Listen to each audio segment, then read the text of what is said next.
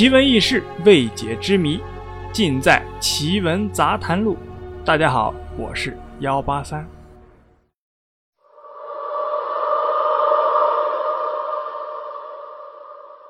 今天我们讲一个黄大仙报恩的故事。这是一位网友的亲身经历。话说他母亲今年八十多岁了，身体硬朗，儿孙满堂，早已是。退休颐养天年的年纪了，姐弟几个还算都有出息。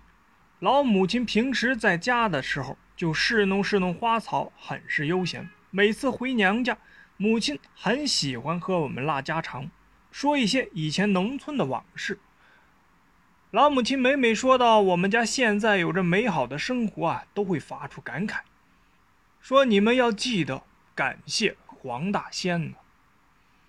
母亲年轻的时候是个农村医生，那时候农村医疗十分不发达，略识一些字的母亲被大队选派到县医院进修学习牙医，后来又通过自学掌握了不少牙医的知识，母亲的医术渐渐的在方圆几十里内都得到了认可。母亲是个热心肠的人，虽然是牙医，可村民们有个什么头疼脑热的。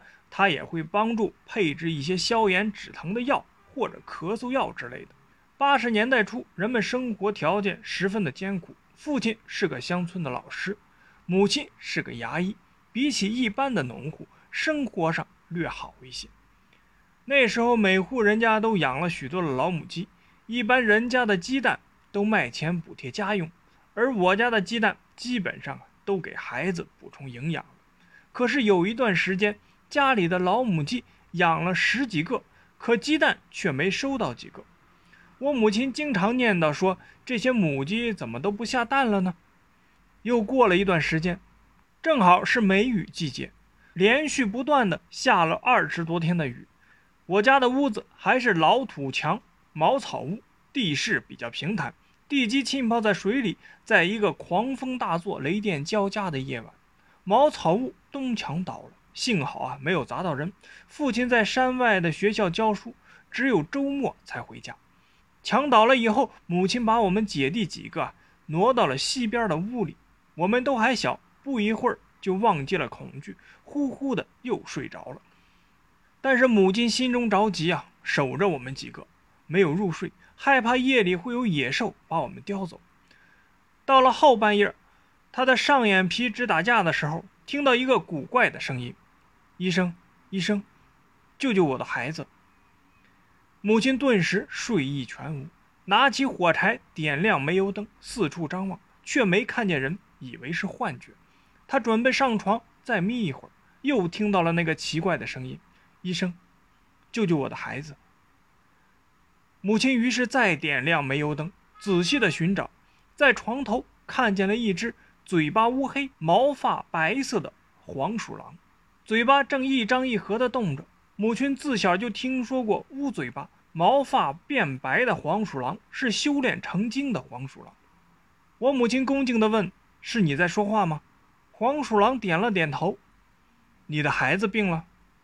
那只黄鼠狼眨巴着眼睛，又深深地点了点头。“他在哪儿？你带我去吧。”黄鼠狼把母亲带到家门前的草垛旁。草垛边的一棵大树被狂风。刮倒了，压在草垛上。草垛下面有个洞，黄鼠狼钻进去，叼出一只小黄鼠狼崽，腿上鲜血直流。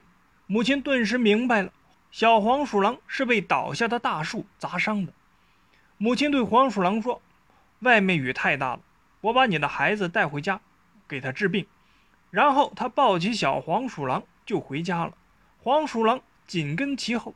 回到家，母亲打开医药箱。把小黄鼠狼受伤的腿消了毒，给它敷上了消炎药，用纱布包好，对黄鼠狼说：“包扎好了，还好伤的不重，是皮外伤，过几天就会好的。”然后捧起黄鼠狼，把它小心翼翼地送回了草垛。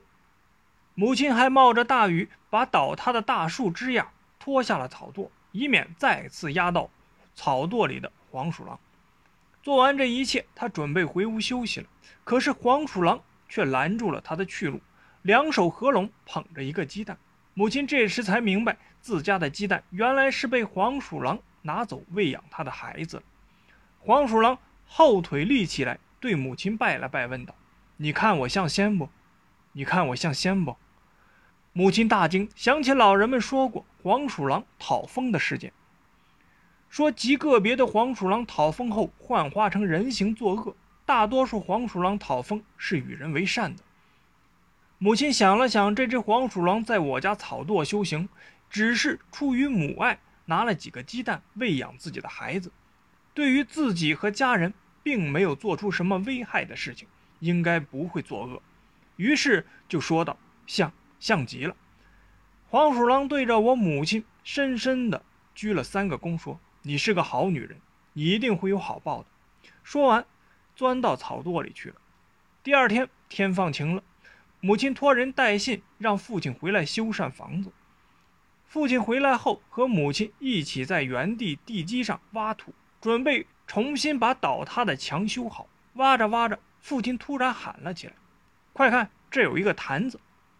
我们都围了上去，大家齐心协力把坛子挖了出来。父亲把坛子擦干净后，拆开了坛口的封印，看见了满满一坛子圆形方孔的铜钱。父亲是个历史老师，知道这些古币很值钱。后来，父亲卖了一些铜钱，自己又添置了一部分钱，重新建起了明亮的砖墙瓦房。